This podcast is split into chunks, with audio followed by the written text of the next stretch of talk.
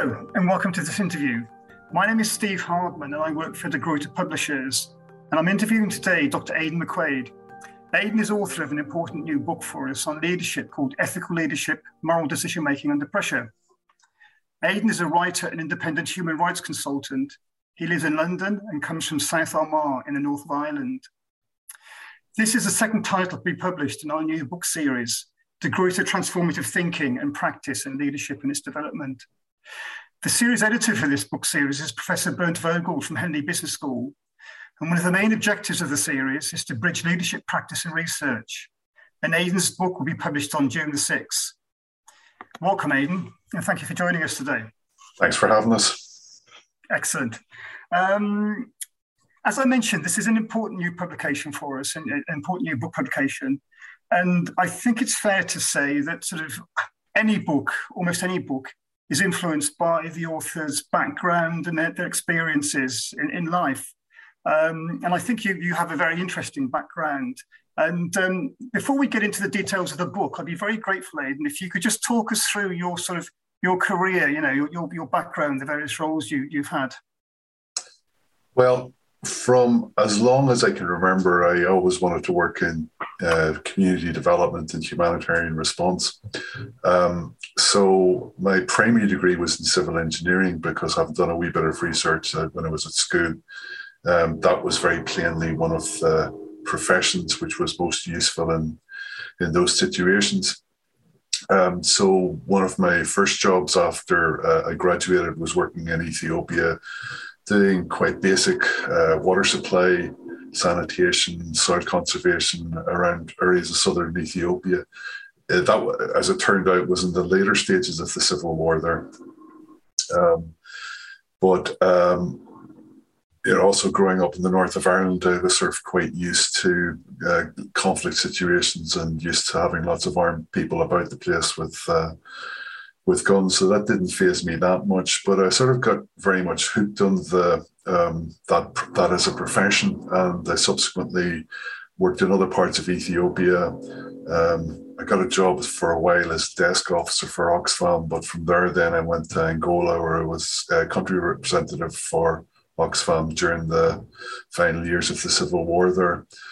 And I think that was a bit of an eye opener as well, because as much as I thought I knew about conflict up to that point, I probably didn't know as much about conflict as I discovered, because the scale of the war there was quite different from anything I'd previously seen. Um, and it was uh, it was striking just how war and violence can rip a society apart so profoundly. Um, one of the things that that struck me as well and it's relevant in the present moment as well as we look at um, at the questions around sanctions uh, in relation to the Ukraine war, is just how much international trade is important for the maintenance of war machines and the sinews of war. Because the Angolan war was uh, fueled on one side by um, the oil economy of Angola, which um, funded the government's uh, war machine, and on the other hand, the diamonds, um, which funded the rebel movement, movement UNITA's war machine, and then the, the, the vast majority of the civil civilian population in between um, obtained absolutely no benefit from the natural resources of one of the potentially richest countries in Africa. Um, and that led me to wonder again then how people coming from similar backgrounds to myself can so easily work with uh, industries which are causing such vast quantities of human misery. And I suppose that's where the origin of the book lies. Um, afterwards, um, I wasn't particularly well, sort of quite burnt out at the end of my five years in Angola. Um, so I went to study for a bit, and um, and I got the opportunity to do a PhD after that. And um, the question which I wanted to answer when I was doing my PhD was that question of well, why do decent people do dreadful things in particular circumstances? And um, having done a bit more reading, I discovered that the uh, the answer to that question had been pretty well established by particularly the social psychologists in the United States in the aftermath of the Second World War. Um, but that left me with another question, which is the one which I ultimately completed my PhD on, and which this book is ultimately about, which is well, why do some people not acquiesce in the social pressures to do negative things? Why do some people carve out a different moral path? Why do some people say we're going to try a different approach to these things and try a more moral approach to these things? Um, and uh, that's ultimately what the book's about, and that's ultimately um, where the passage of my career and the background of my career comes into intersection with the research that I did and ultimately producing this book. Thank you, Aidan. That's a really sort of um, must be harrowing experiences at times that you've been through in a long period in Africa. And I think subsequently you you worked with Anti-Slavery International.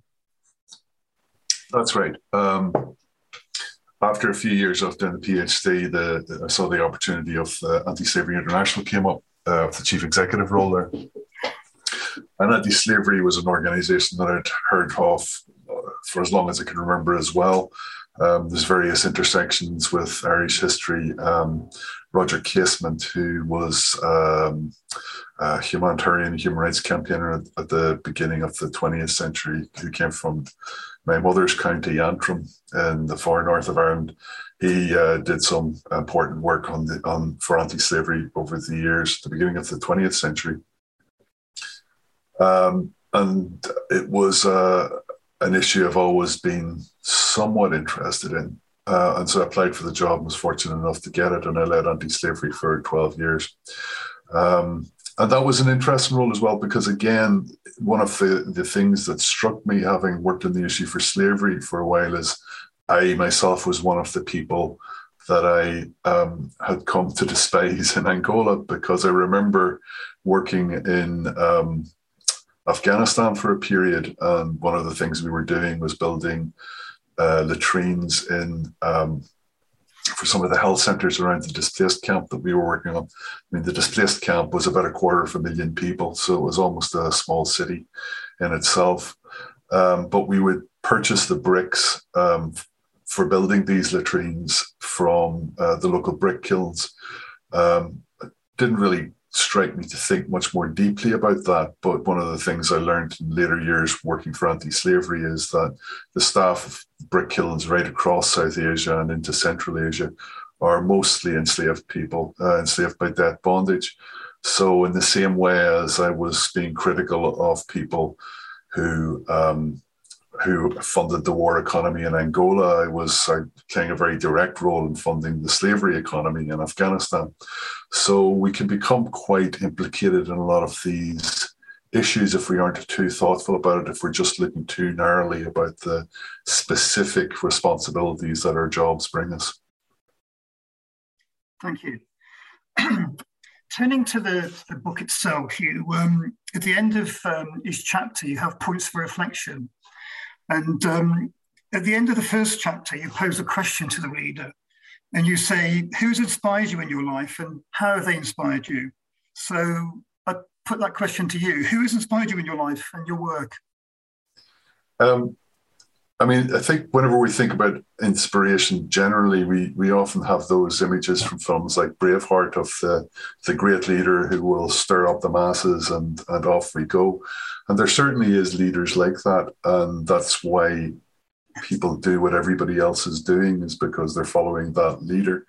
But I think when it comes down to the issue is self leadership and and and cutting loose from the crowd, because once finding the crowd problematic and what the crowd's arguing as doing or deciding to do problematic, then it tends to be people who are much closer to you. Um, you know, in, in relation to uh, to writing this book, certainly um, my wife had a big influence on getting it done, um, and it and certainly when you're thinking about sort of the darker moments in terms of whenever you have to do one thing as opposed to another, it tends to be those people who are close to you, your families, your friends, um, are the ones who will say, "Look, this is who you are, this is what you represent, therefore, this is what you need to do.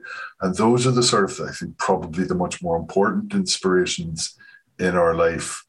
Um, I write in the book a bit about John Hume, who was um, ultimately won the Nobel Peace Prize um, for his work in the peace process in North America.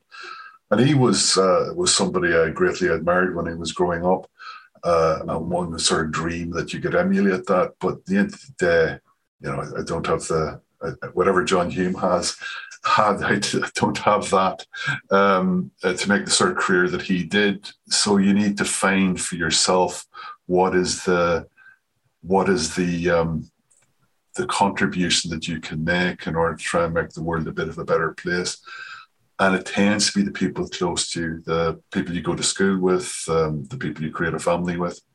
Um, they're the ones who tend to help define that for you, uh, or rather identify that for you, because um, they're the ones who reflect back to you who you are and what they expect of you. And that's where I think really that sort of that that diamond sharp um, inspiration comes from the ones that is hard enough, the inspiration that's hard enough in order to get you through the most difficult of times.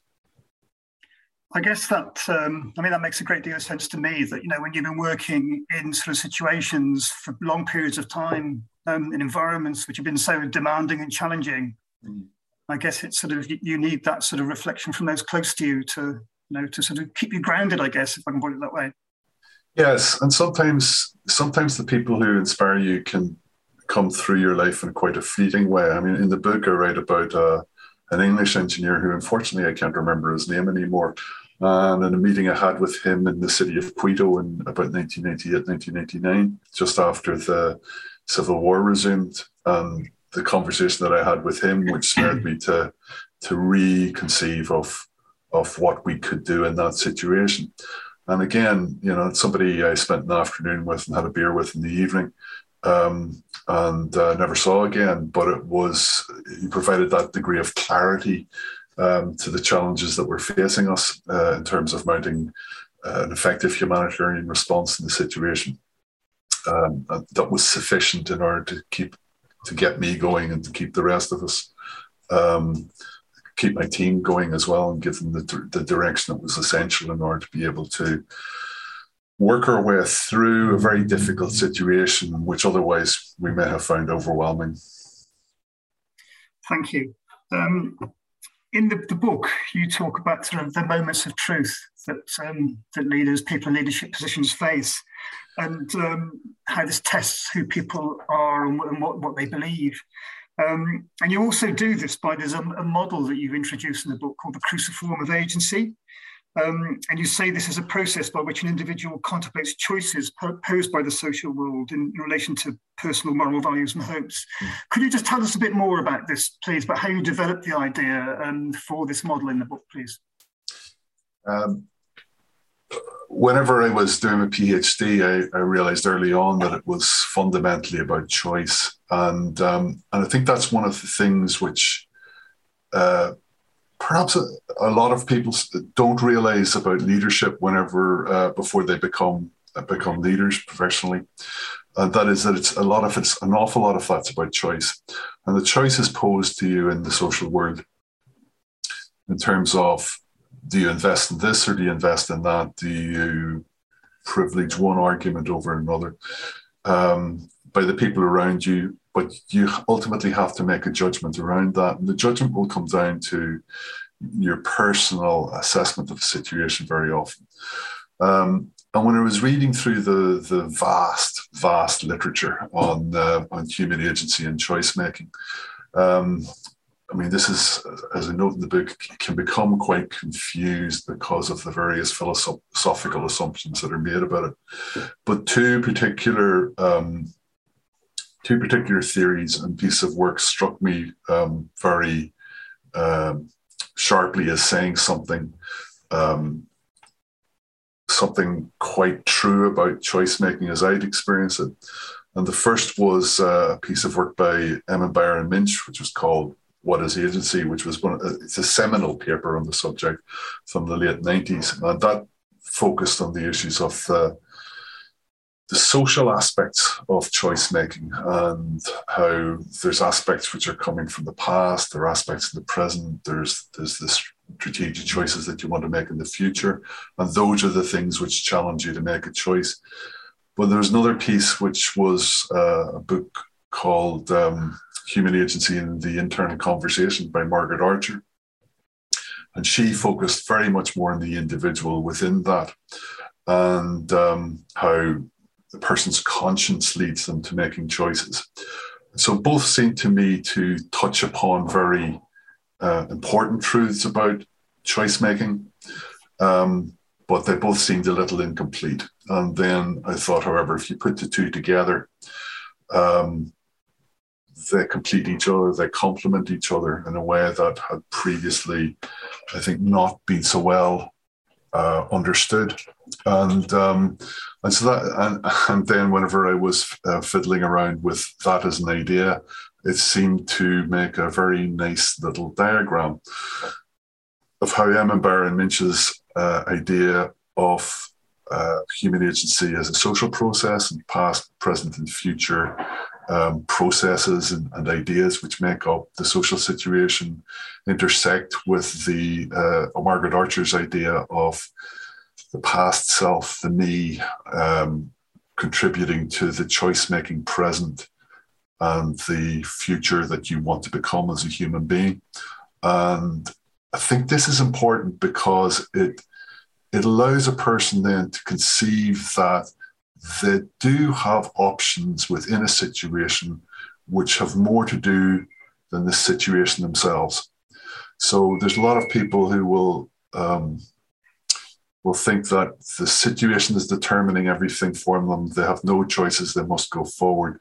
But then there's some who will look at that situation against different standards, which tend to be internal or tend to be against other relationships that they value more and they make different choices. So, uh, an analogy I'll often draw is, you know, why does one person become um, like an Albert Speer, Hitler's armament minister, um, and acquiesce in one of the greatest systems of evil ever to exist, and another person become Claus von Stauffenberg, who coming from similar backgrounds, um, uh, takes up arms against the sea of evil and tries to to end it.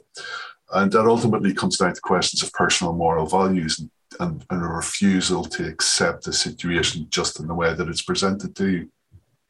And I think this becomes important in, in the more mundane challenges of leadership that face us whenever we're looking at one thing as opposed to another and allows us to make to think to ourselves well actually here's a choice that I must make if I value things this way. You know, I, I, don't think it's uncommon in these difficult economic times, for example, for leaders to be posed with a option to make themselves popular by, for example, handing out unaffordable pay raises to to staff members in a time whenever the income of the organization won't sustain those pay raises. Um, where, however, if you're looking on your within yourself against uh, another principle, which is actually you've got a responsibility for the sustainability of the organization, it's maybe necessary whenever you're negotiating with your colleagues, when you're negotiating with your union, to say, I could do this and be popular in the short term, but in the long term, if we start going out of business, um, I'm not going to be very popular. So it's better to actually think of these situations in the long term. And those those sorts of uh, leadership choices um, come right down to personal values, and it's the choice of doing the right thing as opposed to the popular thing, which will ultimately, I think, usually come down to personal moral values rather than something which is coming from the social world saying, do this, it'll be great, everything will be fine. Thank you. Those are hard choices to make, I guess, aren't they? Between you know doing the taking the popular choice as, as opposed to you know taking making the, the right ethical choice. Yeah, I mean, I mean, nobody ever likes uh, saying to people, "Yes, you can't have a cost of living increase," but sometimes.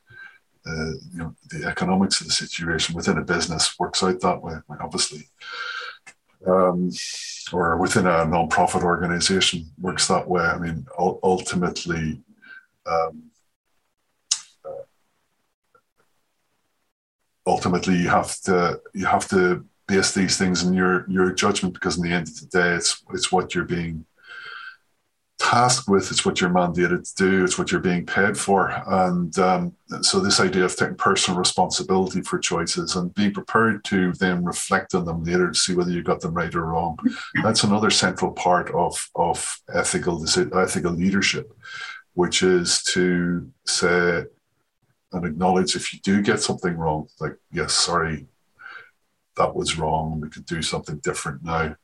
But it's about trying to be aware that sometimes, um, perhaps oftentimes, a lot of the time, the right thing is not the popular thing. Um, there's another uh, line which which John Hume used to use that you can't eat a flag, um, but there's a lot of people can be stirred up by that.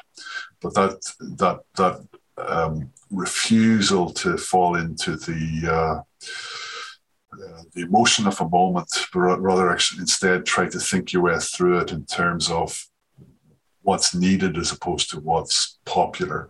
That I think again and again comes down to being one of the core issues of ethical leadership and being clear that there's values which are sometimes more important than other values.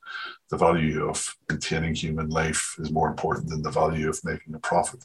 For example, the value of sustaining an organization is more, particularly if it's an organization which is doing something important for for the wider world is is going to be more important than immediate term popularity uh, sometimes. So those are the hard choices which sometimes have to be made, and they're the essence of of um, of what leadership is very often about. It's not the glamorous stuff. It's not the stuff which the um, uh, superstar CEOs in, uh, in Forbes 100 companies tend to write about but I think it's probably a much more common experience of uh, of the realities of leadership that most professional leaders would have. Thank you. Um, changing tack, um, you you published a novel quite recently um, called The Undiscovered Country, which I read and enjoyed and recommended to various friends and colleagues. Um, and it, the central theme of this book is the morality of war which obviously, in terms of subject matter, you, you can see the sort of link to your, your past, your background, your experiences. Um, in writing the novel, is there anything that you you've learned that you sort of brought into the into your new book? I think there's two things, perhaps. Um, one is um, the key way to write is to write. Um, if you wish to write a book, you should write a book, sort of thing. Um, there's no getting away from the hard grind of pounding out the 250 or a thousand words a day that you need to do in order to, to get it together. Uh, in fact, I was chatting to a friend of mine the other day. He's got, I think, a very good idea for a book. And um, and he was saying, "Well, what's the key advice you would give to me in this?" I'd say, "Well, write it." You know, you know, the, the, the, shape that you have thinking about at the moment may not actually turn out to be the right shape of it, but you really won't know that till you, you actually write it, and because obviously editing is a central part of the writing process. Um, the other thing I think I learned was, um, I mean, the issue of the morality of war, the issue of, of ethics and morality, and, have, have been with me for a long time. Um, but it's important to try and engage people as well. So, you know, the, the form of the book is the form of the undiscovered country is on um, um, uh, a detective story set in the Irish War of Independence in 1920. Um, and part of the reason for that is is you know, there's a, a, long tradition going back to Graham Greene and uh, Chandler and Eric Ambler of of writing about you know, quite difficult moral questions within the, the context of the thriller. So there's pedigree there. Um, and you want to engage people. The detective story is usually a good way of engaging people. The best detective fiction and best thrillers tend to be about other things than just the, the plot. Um, and I think as well in relation to the questions of ethical leadership, I mean, there's certain issues which are have, vexed me for a while, um, like slavery, like humanitarian response, and again, like the morality of war. And um, I think these are things which, because we're all implicated in them in the the the way the global political economy works, I think it's important that um, leaders in general think about these things too. I mean, if all of the leaders currently working in the private sector at the moment, let alone governmental or non-profit sectors, if they don't think about how they can make a contribution towards um, uh, maintaining climate change below 1.5 degrees Celsius, um, I mean, you know, there's not going to be many more generations of people in order to um, to uh, to think badly of them. Um, one of the things Jack Kennedy said in, the, in relation to the uh, Cuban Missiles Crisis is that you know the particular advantage that we have in this situation is if we make a mistake, nobody is ever going to know because there will be nobody left alive. And in fact, that's the truth about climate change at the moment as well. It's just going to take a little longer, but a slow motion catastrophe is still a catastrophe. Um, so one of the things that I wanted to to do with the book was to engage the reader, who will hopefully be professional leaders, in thinking a bit more broadly beyond their, the immediate tyranny of, of operations that they face. Uh, so that they're not making the same sort of mistakes that I made back in Afghanistan whenever I was um, thoughtlessly purchasing bricks from um, brick kilns uh, staffed exclusively by people in slavery. Um, that they actually do think, well, is there alternative options which can be brought in place, which will um, protect the human rights of workers in the supply chain and protect the environment of the planet itself. Um, and often there is. Usually we can do better whenever we try to engage better. Um, but it requires people to say things which may be awkward and which may be unpopular. Um, but that's the nature of leadership itself. You sometimes have to say things which are awkward and unpopular uh, in the, the general routine of leadership, whether it relates to strategy or human resources or finance. Um, and you will often have to say those things as well in relation to environment and climate change and human rights also. But it's about flexing that mental muscle, which is saying, I'm prepared to be awkward because actually that's part of the responsibility of my role is to ask difficult questions and think anew about the world in such a way as to ensure it's uh, the sustainability of it uh, going into the next few generations. Thank you, Aidan. That's really, really interesting. Um, turning to my final question, um, at the, the, beginning, I mentioned that with the, the book series in which your book is published, we're sort of aiming very much to, to bridge um, practice and theory. Mm. And you spoke um, some minutes ago about some of your influences, some of you know the, the writers that um, whose work you, you you've, you've benefited from. Um, but in the book, you know, thinking from a sort of a more academic perspective, if you like, is there anything? Um, are you introducing anything new that's not been sort of written before? Um, I think there's two things. The first one is the cruciform of the agency. I think that's new. Um, whenever I discussed that in my um, my Viva when I was doing a PhD, it was one of the things that was commented upon by the external examiner, which is that um, these two pieces of theory have generally been discussed in opposition to each other. And one of the things that I argue is actually it's, it's much more useful to consider them in complement with each other because that allows for greater insight into the um, social situations within which choices are made, within which um, uh, movements grow, uh, helps us understand that better, helps us understand thinking processes which lead from one person to do one thing as opposed to another.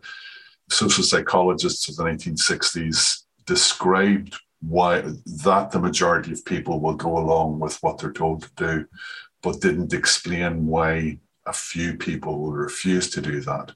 And I think this is an explanatory model which helps understand both why most people will go along with things and why some people will refuse to collaborate in situations they find morally unacceptable. So I think that's new and important. Um, the other thing I think which is useful is this idea of what I call um, moral assonance or, or, moral doubt around what is the particularly right course of action. And this is a thing which came up um, repeatedly whenever I was uh, doing part of my research amongst medical professionals which was an uncertainty about what's the right course of action. Uh, and even though it's being based on, on, on core moral or professional um, principles, still not sure if that's right or not. And um, one of the things that struck me about that was that there is considerable potential there for learning because if you're doubtful about something, if something's troubling you, uh, first of all, it allows you to consider a wider range of potential actions than if you're very certain about something, you tend to go down a very narrow track quite quickly. And the second thing that's important about that, um, I suppose, is from a professional point of view as well, is that it, it encourages you to learn because you go back and look at choices and you'll think, well, was that right? Was there was that wrong? Was there a better way of doing that? And that then helps build professional uh, professional competence in leadership, but also um, strengthens that notion of responsibility as being core to leadership, as as the thing which um, as Harry Truman said, the buck stops here. You know, it's, uh, if, if you're ever trying to deny your responsibility for something, you will tend to undermine your authority. And having that um, speck of doubt, or sometimes larger than a speck of doubt within your thinking about the choices that you've made, is something which helps you maintain that degree of responsibility over the choices that you make. So I think those are the two um, new things within the book, which I think are important, both from a research and academic perspective, but also from a professional practice perspective. Excellent. Thank you, Aidan. Um, you've covered some really interesting topics in this discussion. We could have gone on a lot longer, I think, but um, I really appreciate your time today. Excuse me. So, your book is published on June the 6th. So, anybody watching this, and um, I'm sure that many people are interested, um, Aidan's book is coming soon. So I'd just like to say thank you very much for your time today. I enjoyed the conversation. Thank you, Aidan. Thanks very much, Steve. It's been a pleasure.